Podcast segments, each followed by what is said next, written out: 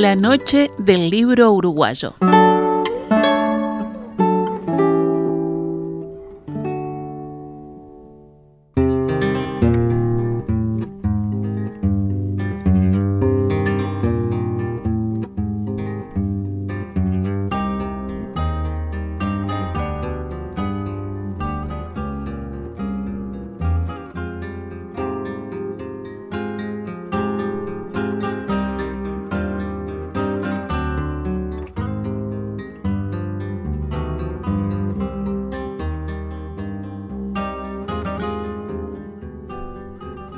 Feliz Día Nacional del Libro para todos. Vamos a decirlo como hay que decirlo primero y después vamos a decirlo como lo decimos nosotros. Hoy aquí, feliz noche del libro uruguayo. Muy feliz noche del libro uruguayo para todos. A partir de este momento, si están de acuerdo, si aceptan esta invitación, nos vamos de paseo. Salimos de recorrida por el siglo y pico, dos siglos si quieren, ¿por qué no? Vamos al redondeo que tenemos de letras uruguayas ¿Tenemos una gran literatura los uruguayos? Repito la pregunta. ¿Tenemos una gran literatura los uruguayos? Esa es la pregunta que nos va a guiar en este trayecto y la propuesta es no apurarse a contestar. A ese oyente que ya mismo me está escribiendo vía WhatsApp 091-525252, protestando, ¿no? Por supuesto que tenemos una gran literatura me que trefe, mirá lo que estás preguntando. Bueno, a ese oyente le digo tranquilo, con todo respeto, ¿no? La propuesta es no apurarse a contestar, caminar despacito, ir saludando, ir haciendo algunas visitas, encontrándonos con las obras, escuchando a lectores que saben situar esas obras, valorar esas obras y entonces ver qué tal. Seguro que sí, seguro que terminamos sintiendo que sí, que tenemos grandes poemas, cuentos, novelas, crítica literaria, teatro. Pero a lo mejor le añadimos en esa lentitud, en esa pausa, en ese no apurarse a contestar esta pregunta, ¿tenemos una gran literatura los uruguayos? Le añadimos algún toquecito nuevo, un dato, una conexión a ese sentimiento. Me parece que vale la pena. Están invitadísimos ¿eh? a caminar conversando conmigo con los invitados muy especialmente. Están invitadísimos a compartir sus eh, reflexiones acerca de la literatura uruguaya en su conjunto o luego, una a una, sobre las obras que a manera de muestra, casi azarosa, vamos a destacar, ¿no? Porque además, entre todos quienes se comuniquen, entre todos quienes ya se están comunicando, repito, 091 52 52 52 es eh, nuestro contacto vía WhatsApp, vamos a regalar varios de esos libros. No como en Oír con los Ojos, que siempre regalan uno o dos libros, vamos a regalar como cinco o seis por lo menos, de estos que vamos a ir visitando a lo largo de estas tres horas. En cuanto al punto de partida para este recorrido, bueno, podría ser Bartolomé, ¿no? Bartolomé Hidalgo, nuestro Homero, que nació tan lejos como en 1788.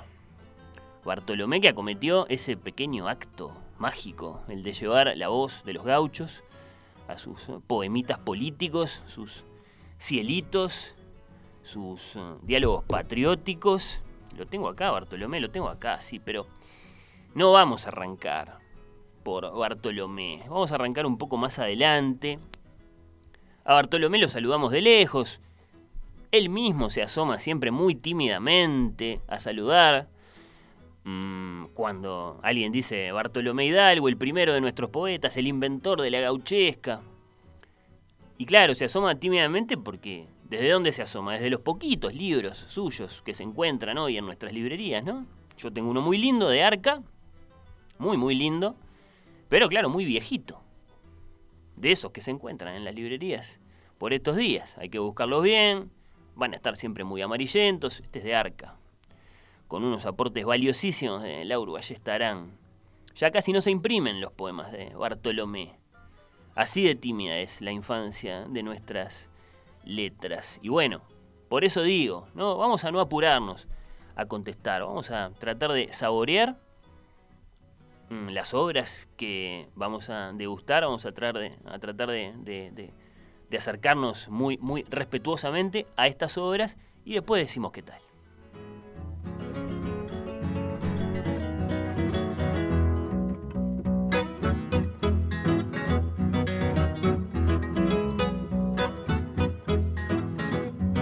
Bueno, decía, vamos a arrancar un poco más adelante. Nos saltamos otras tantas páginas de nuestra gauchesca, como la de los tres gauchos orientales de Lucich. Nos saltamos al singularísimo Francisco Acuña de Figueroa, poeta del escándalo, poeta del himno.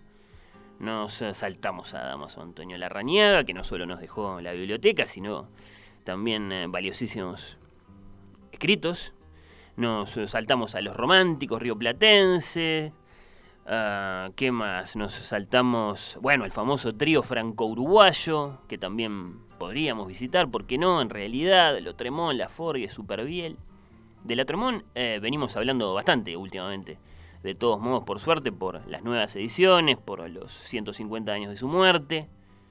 Bueno, y así a tantos otros escritores de importancia histórica innegable, los vamos a saltar, vamos a cruzar la frontera hacia el siglo XX y vamos a visitar primero un volumen de poemas, del que hace poquito se cumplió el primer centenario de su publicación, un libro de dorada historia, notablemente elogiado en su día, sorprendentemente elogiado, diría, en su día, en toda habla hispana, me refiero a las lenguas de diamante de Juana de Ibarburu.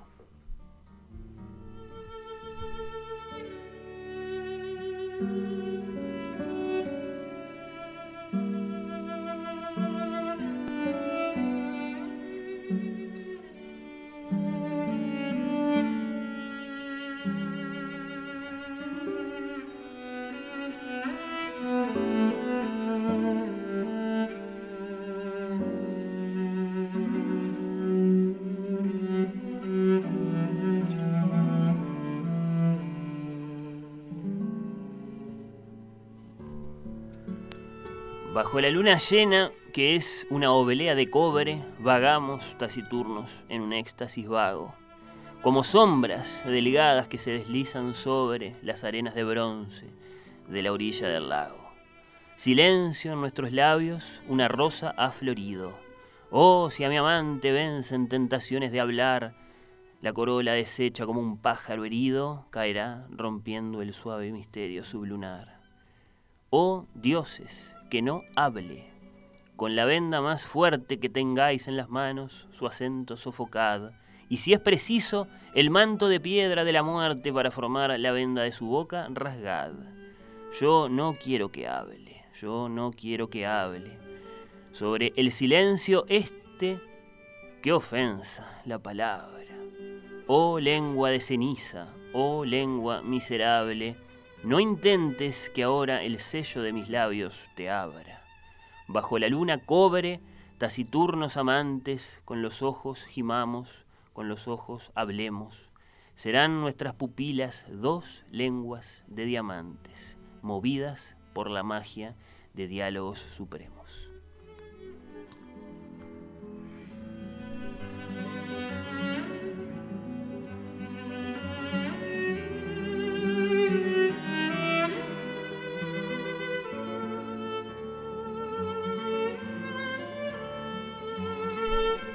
La luna de Juana, la luna de Debussy, el poeta, ensayista, estudioso, nacido como Juana en Cerro Largo, Andrés Echevarría es uno de los preparadores, comentadores de esta bella edición conmemorativa que lleva el sello de estuario de los 100 años de las lenguas de diamante de Juana de Ibarburú, esta edición de la que yo leía el primer poema, el famoso primer poema. Vale mucho la pena preguntarle a él, entonces, a Andrés Echevarría, por el valor de esta obra. Andrés, te saludo, gracias por acompañarme, ¿cómo andás? Eh, buenas noches y, feliz noche del libro, como acabas de decir. Este, muchas gracias por la invitación y para hablar de, esa poeta tan emblemática, ¿no? tan recordada por todos, tan presente hasta ahora por todos como es Juana Ibarburú y, y su primer poemario eh, con el impacto que tuvo en esa época de las lenguas de diamante. Bueno, bueno, muchas gracias por estar ahí de nuevo. Es un placer recibirte, va a ser un placer escucharte, estoy seguro. Mirá lo primero que te quiero preguntar en cualquier caso. Mm, ¿La figura de Juana tiene un valor especial en Cerro Largo? Sí, sí, sí, por supuesto. además, porque ella misma se encargó, sobre todo a partir de Raíz Salvaje, de evocar siempre esas tierras de la que provenía. ¿no? Este, en casi todos sus poemarios hay una, una referencia a ese, a ese Además, hay algo fundamental también en esto.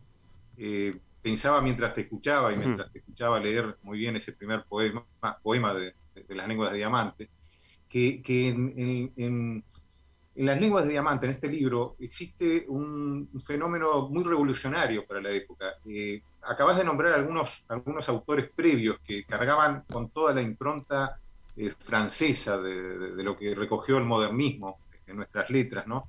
y donde toda la, simbología tenía que ver a veces más con Francia, más con Europa que con nuestro terreno. O sea, vemos en los magníficos poemas de Julio Rey o de Mira Agustini estatuas de mármol, eh, montañas nevadas, eh, eh, molinos de viento, cisnes, todos símbolos que no, que no nos representan a nosotros. Y a partir de Juana, la simbología tiene mucho que ver con lo tangible y cercano de nuestro campo, y de su Cerro Largo en particular, ¿no? Ella comienza a utilizar como símbolos la carqueja, los arroyos, el monte nativo, elementos que son propios nuestros. Muy similar a lo que venía ocurriendo en otros países, como por ejemplo en Perú con Vallejo, que también reflejando la geografía de, sus, de, su, de su sierra andina, encontraba una nueva simbología para América. Por eso yo creo que ese libro eh, encuentra una simbología, por primera vez en nuestras letras, asoma una simbología este, tangible, y ella la recogía justamente de su Cerro Largo, así que eh, para ella siempre fue muy importante eh, su tierra y para aquellos, para los arachanes, a su vez, eh, Juana es una referente siempre presente. Bien, bien. Bueno, Andrés, la pregunta es, es, grande, es amplia, pero porque te invito a, a que la tomes como quieras. ¿Cuál es el valor de las lenguas de diamante? Este que es el primer volumen de poemas de Juana, que data de 1918, 19, bueno, y, del que tenemos ahora esta, esta preciosa edición que, tú preparaste junto a Jorge Arbeleche con el sello de estuario. Mm, ¿Cuál es el valor? ¿Por qué deberíamos acaso volver a visitarla? Eh, bueno, a, lo que acabo de mencionar, que es un gesto muy revolucionario para la época, o sea, crear una simbología que nos es propia, que es tangible de nuestra, de nuestra geografía. Yo le sumo otros aspectos, como por ejemplo la, eh, el erotismo sin culpa. Eh, es una obra que tiene algunos pasajes de, un profundo erotismo, al punto de que, por ejemplo, este, María Eugenia Bá Ferreira, acostumbrada a la poesía erótica de Emilio Agustini, le rechaza un ejemplar cuando le manda diciendo yo no leo indecencia. hasta tal punto afectó hoy en día, en el contexto del siglo XXI, no nos va a resultar tan este, eh, tanto escándalo ¿no? como pudo haber sucedido en aquella época, pero, pero era una, mujer que expresaba una sensualidad sin culpa ninguna, y eso reivindica también el, rol de la mujer eh, con todos sus derechos eh, en esa época tan temprana. lo primero que Juana publica en su vida, en 1908, en el Deber Cívico de Melo, es justamente un artículo sobre los derechos de la mujer.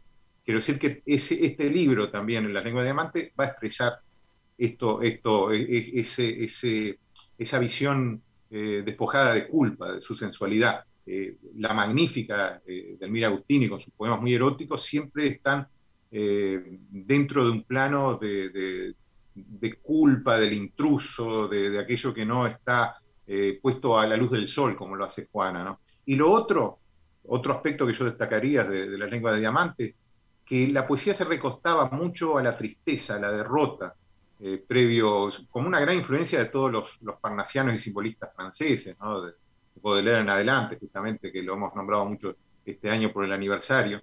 Eh, en, Juana Caronte, yo seré un escándalo en tu barca, ¿no? Mm. Es muy revolucionario en ir en contra de, de, que es lo más difícil, es lo más difícil en la poesía. La afirmación. Buscar la luz. Exacto, en lugar de recostarse permanentemente en la sombra o en los, o los conceptos eh, más tristes de, la vida, que, que le hace falta también la poesía para revertir, para encontrar un dibujo hermoso en la tristeza. Pero Juana dice, Caronte, yo seré un escándalo en tu barca, no me bajarás como un bárbaro. Referido a ese, a ese personaje mitológico que tiene que ver con la muerte.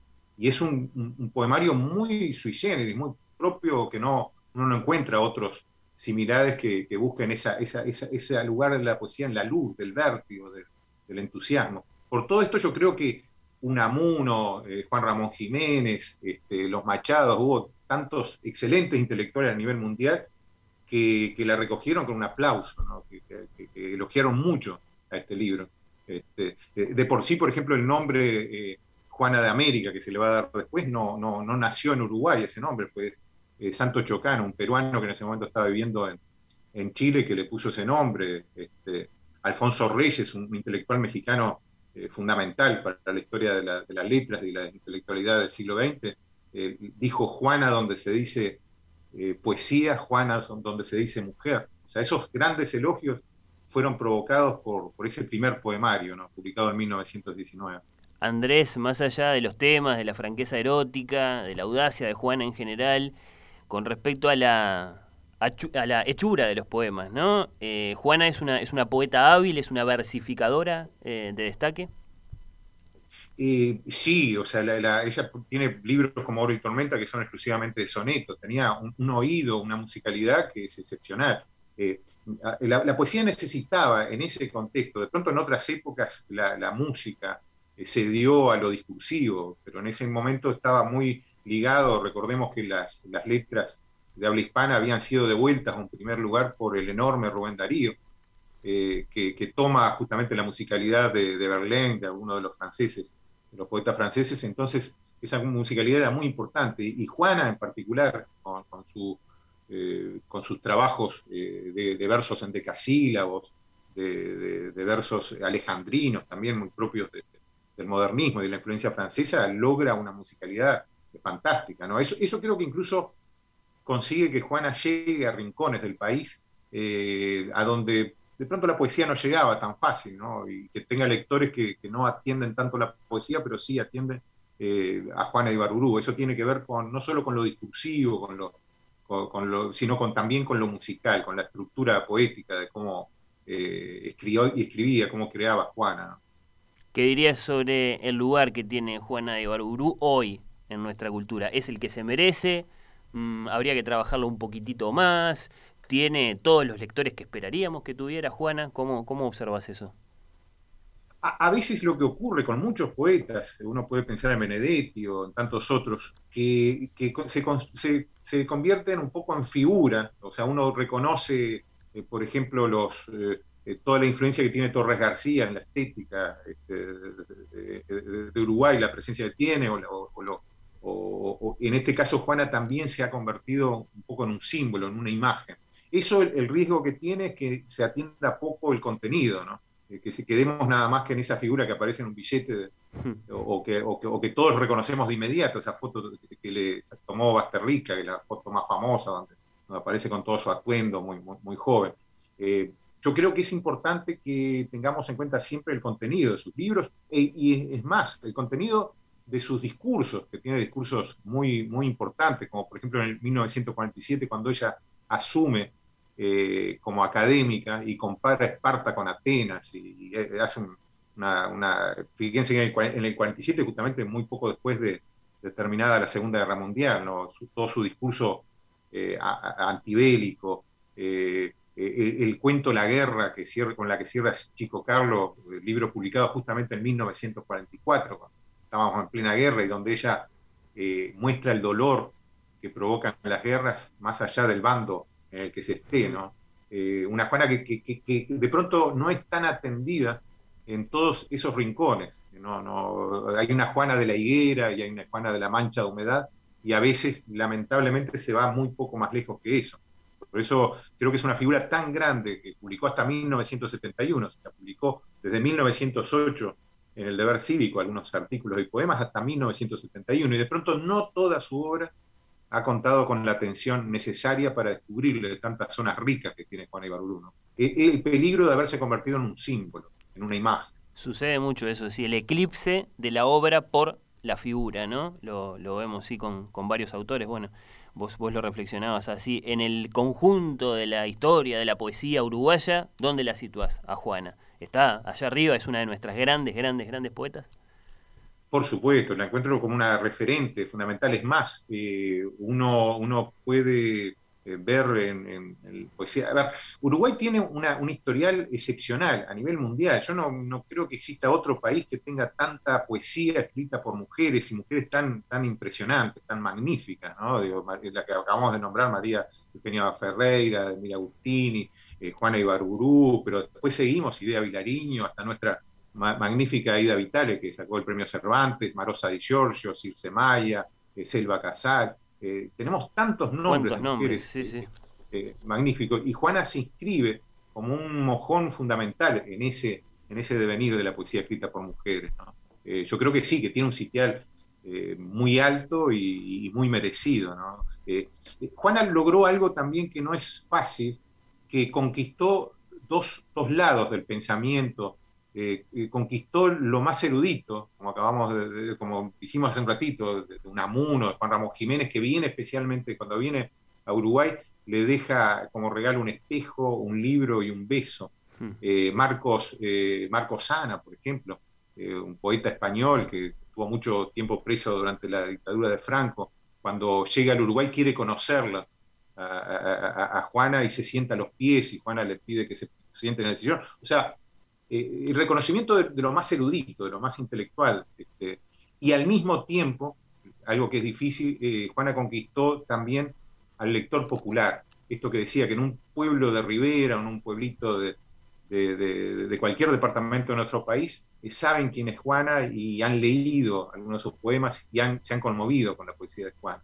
Logró lo popular unirlo con lo erudito y el reconocimiento, por ejemplo, que tuvo en 1929 en el Palacio Legislativo marcó esa presencia enorme de gente que desbordó el Palacio Legislativo y al mismo tiempo la representación de Roberto Ibáñez, de Carlos Escafo, de, del que acabamos, Alfonso Reyes, de los intelectuales. O sea, el comité que, invitó a, esa consagración estaban los, intelectuales, Paz Ferreira, Emilio Oribe, estaban los intelectuales más importantes del momento, Frugoni estaban todos del comité, o sea que las dos, esas dos atenciones de lo más popular y de lo más erudito.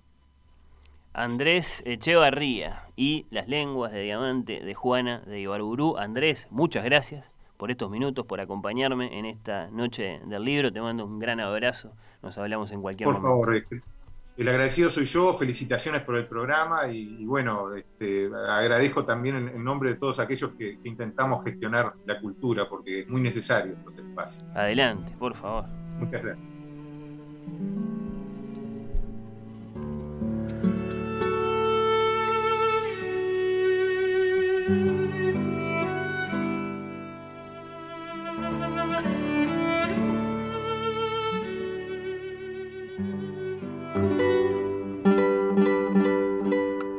Noche del libro uruguayo.